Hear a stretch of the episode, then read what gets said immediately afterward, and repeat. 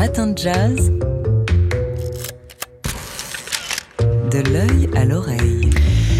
Avec Fabien Simode, rédacteur en chef du magazine D'Art L'œil. C'est l'un des grands livres de l'un des poètes majeurs du XXe siècle, Nadja d'André Breton, publié en 1928. L'inventeur du surréalisme y fait le récit d'une rencontre fortuite le 4 octobre 1926, rue Lafayette à Paris, avec une jeune femme dont la beauté arrête son regard. Je n'avais jamais vu de tels yeux, écrit le poète. Cette femme, c'est Nadja, un faux nom qu'elle s'est choisi, dit-elle, parce qu'en russe, c'est le commencement du mot espérance. Avec elle, Breton passera neuf jours passionnés le, le livre fait le récit de ses journées, comme il fait le portrait de Nadja qui sera internée dans un asile en 1927 après un épisode d'hallucination survenu après sa rupture avec Breton. Dans l'une de ses lettres, Nadja demande au poète de tirer un texte de leur relation amoureuse. André, tu écriras un roman sur moi, de nous il faut que quelque chose reste, insiste Nadja. Nadja dont on a longtemps rien su, y compris son vrai nom d'ailleurs. On sait aujourd'hui que Nadja s'appelait Léona Delcourt, née en 1902, mais il est vrai que son existence n'est réapparue que petit à petit au gré des découvertes, comme en 2003, lorsque des lettres et des dessins d'elle conservés par le poète ressortent lors de la vente de l'atelier breton à Drouot.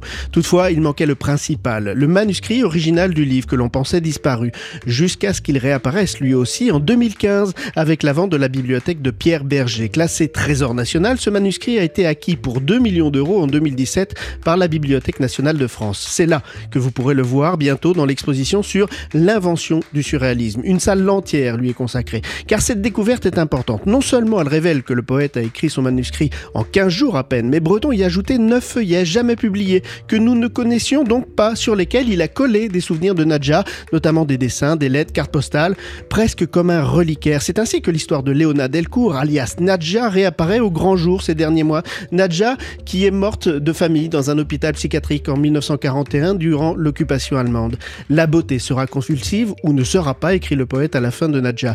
Je vous rassure, vous ne serez pas touché de convulsions dans la prochaine exposition de la BNF, mais je vous garantis que vous serez gagné par l'émotion. Les matins de jazz. De l'œil à l'oreille. Et c'est le moment de retrouver Fabien Simode, rédacteur en chef du magazine D'Art L'œil, pour prendre un peu des nouvelles du monde et euh, de ses travaux, Mathieu.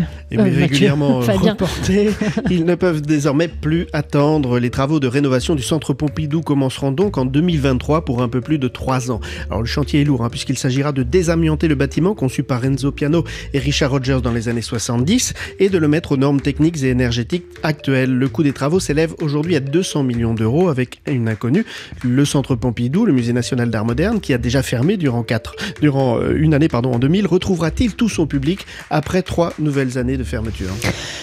Vous nous donnez maintenant des nouvelles de Napoléon? Et oui, de la clé de sa chambre euh, où il est mort, euh, qui a été adjugé pour 92 euh, 000 euros chez Sotheby's, récemment disputée entre 11 enchérisseurs. Cette clé a été adjugée à plus de 16 fois son estimation de départ qui était de 5 000 euros.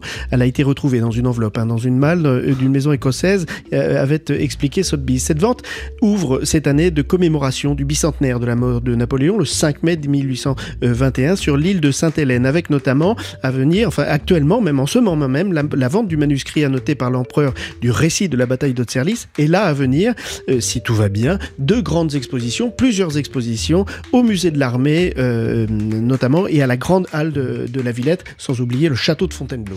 Alors en parlant d'exposition, il y en a, il y en a pas? Ben, Il y en a, il y en a dans les galeries. Alors je, vous invite vraiment à aller voir ces, petites expositions. C'est le moment où jamais, petite d'ailleurs, ou, moins petite, plus grande parfois.